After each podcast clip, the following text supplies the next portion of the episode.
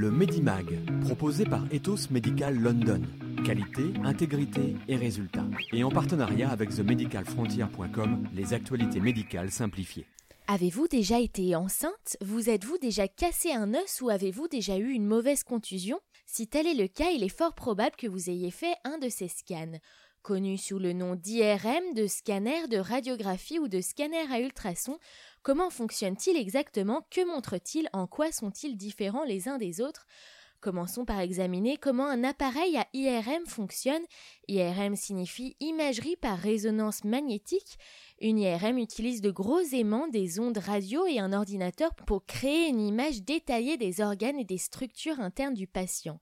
Les images produites ressemblent à des couches transversales qui traversent votre corps. Le scanner lui-même ressemble à un grand tube avec une table au milieu qui permet au patient de glisser dans un tunnel.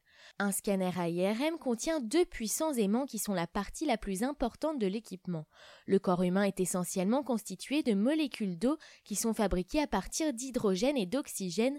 Au centre de chaque atome se trouvent des particules encore plus petites appelées protons. Les protons agissent comme un aimant et sont sensibles au champ magnétique. Normalement, les molécules d'eau dans nos corps sont disposées de façon aléatoire.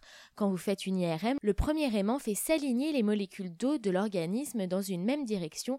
Le second champ magnétique est ensuite activé puis désactivé dans une série d'impulsions rapides, provoquant un changement de position de chaque atome d'hydrogène qui la seconde suivante reviennent à leur position d'origine.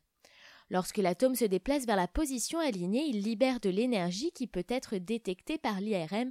Une image peut alors être formée de manière numérique. Aussi effrayant que cela puisse paraître, le déplacement des molécules d'eau à l'intérieur de vous est totalement indolore, mais assurez-vous que vous ne portez rien en métal en raison des aimants.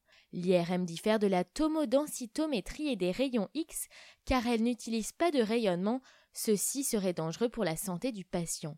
Une IRM peut rendre visibles les organes, les tissus mous et les structures internes comme la colonne vertébrale. L'IRM est particulièrement utile pour montrer la différence entre les tissus normaux et anormaux. Nous passons à la radiographie, c'est certainement la seule technique de balayage dont la plupart des gens ont entendu parler, les rayons X utilisant une petite quantité de rayonnement pour capturer une image unique d'une densité spécifique. Les objets denses comme les os bloquent le rayonnement et apparaissent en blanc sur le papier, cela permet de visualiser clairement les fractures osseuses et les dislocations. Les rayons X peuvent parfois être utilisés pour rechercher des maladies ou des tumeurs spécifiques. Ensuite, le TM. Qu'est-ce donc? Cela signifie tomodensitomètre. Un TM fonctionne en combinant la puissance des rayons X avec des ordinateurs pour créer une vue à 360 degrés en coupe transversale du corps, un peu comme le fait une IRM. Ce scanner permet de donner une image des os, des tissus mous et des vaisseaux sanguins en même temps.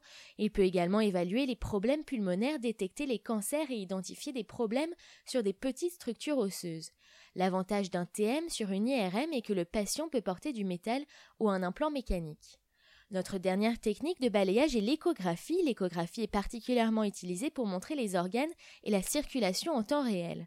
Ces analyses peuvent vous montrer les fœtus dans l'utérus et ils peuvent vous montrer à quel point une infection est propagée. L'échographie montre aussi le sang qui coule dans les vaisseaux sanguins et bien plus encore. L'échographie n'utilise ni rayonnement ni aimant, seulement des ondes sonores. Comme les ondes sonores rebondissent sur les organes internes, ils produisent un motif que le capteur transforme en image.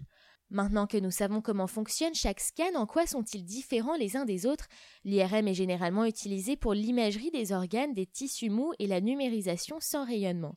Le TM est utilisé pour l'imagerie des patients avec du métal, pour étudier l'évolution des problèmes pulmonaires et pour regarder les os et les vaisseaux sanguins. Les rayons X sont utilisés pour regarder les os et les blessures, les radiographies sont très chères à réaliser. Enfin, l'échographie est idéale pour une visualisation en 3D en temps réel.